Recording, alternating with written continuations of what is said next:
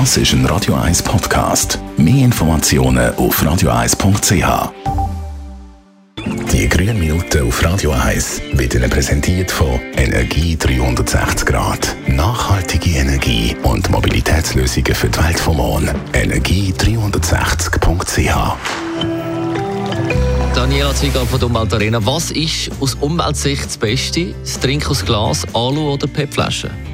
Ja, das ist eine interessante Frage. Das Bundesamt für Umwelt hat dazu eine Studie gemacht und die Umweltbelastung von PET-Flaschen, Aludosen, Mehrwertglasflaschen und Einwertglasflaschen miteinander verglichen.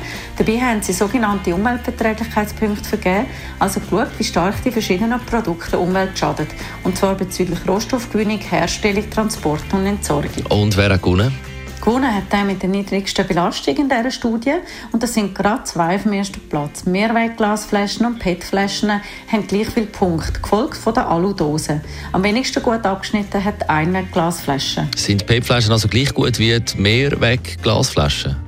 Es ist so, dass im direkten Vergleich die Mehrwegglasflaschen besser abschneiden, vorausgesetzt, dass die Flaschen auch immer wieder verwendet werden. PET-Flaschen benötigen leider einen Rohstoff, der endlich ist, nämlich Erdöl. Zudem landen immer noch viel zu viele PET-Flaschen nicht im Recycling.